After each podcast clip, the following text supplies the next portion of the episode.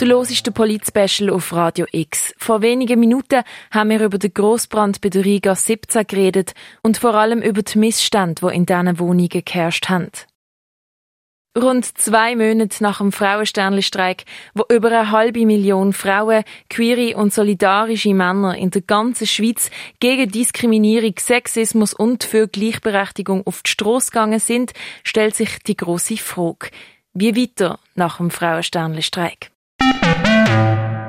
Am vergangenen Montag hat sich die SP genau dieser Frage gestellt und in einer Podiumsdiskussion darüber diskutiert.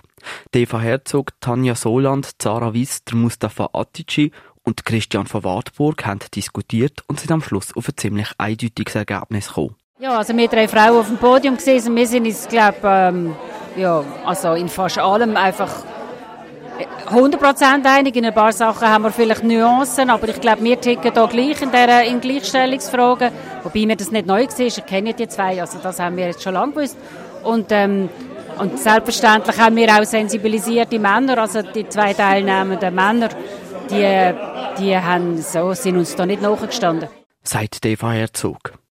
Eins ist an dem oben ganz klar geworden. Der Kampf muss weitergehen. Und der politische Druck, der durch den Streik entstanden ist, muss in zukünftigen Initiativen, Reformen und Abstimmungen genutzt werden. Die Herzog sieht aber auch jetzt schon positive Entwicklungen, wo der Frauensternstreik auf politische Entscheidungen hat.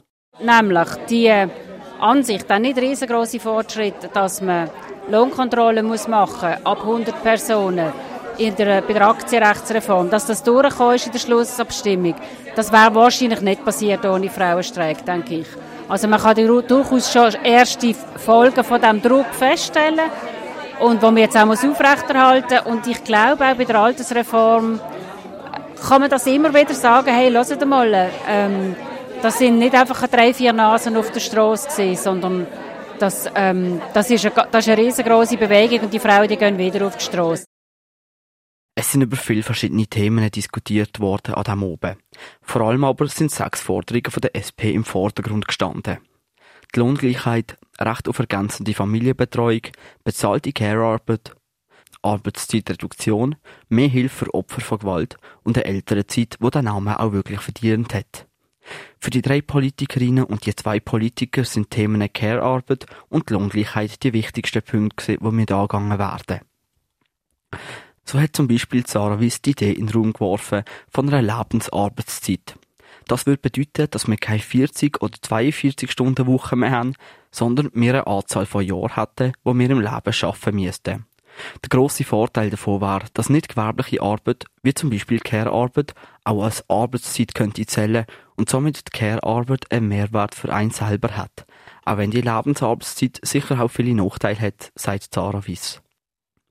Wenn die Politik eine vollständige Gleichberechtigung zwischen Mann und Frau soll erreichen dann müsste man sich laut Christian von Wartburg Vorbilder nehmen. Die nordischen Länder würden im Thema Gleichberechtigung schon sehr vieles richtig machen. Es funktioniert über Solidarität, über, auch bei einer, bei einer Firma, über Corporate Social Responsibility, das ist das englische Wort, über die Verantwortung der Firmen auch für unsere Gesellschaft und dort müssen wir die einbinden und ich glaube, da braucht es halt vielleicht manchmal ein bisschen Druck, politischer, aber da bin ich gern dabei, das zu fördern. Gesetzlich sei schon vieles richtig, sagt Christian von Wartburg. Diskriminierung von Frauen ist ein strukturelles Problem, denn Lohngleichheit ist schon seit längerem gesetzlich verankert. Sie wird nur nicht umgesetzt. Die Wirtschaft müsste sich mehr nach uns Menschen richten und nicht mehr Menschen nach der Wirtschaft. Du hast den Polit-Special auf Radio X gelost. In der heutigen Sendung haben wir über die Missstände in den Wohnungen vom Gebäude in der Riga 17 geredet. Und wir haben uns mit der Frage, wie weiter nach dem Frauenstreik beschäftigt. Beide Berichte und auch die komplette Diskussion zur Frage, wie weiter nach dem Frauenstreik, findest du auf radiox.ch. Für Radio X berichtet hat Luca Frabotta am Mikrofon Noemi Keller. Polit Politik einfach und direkt.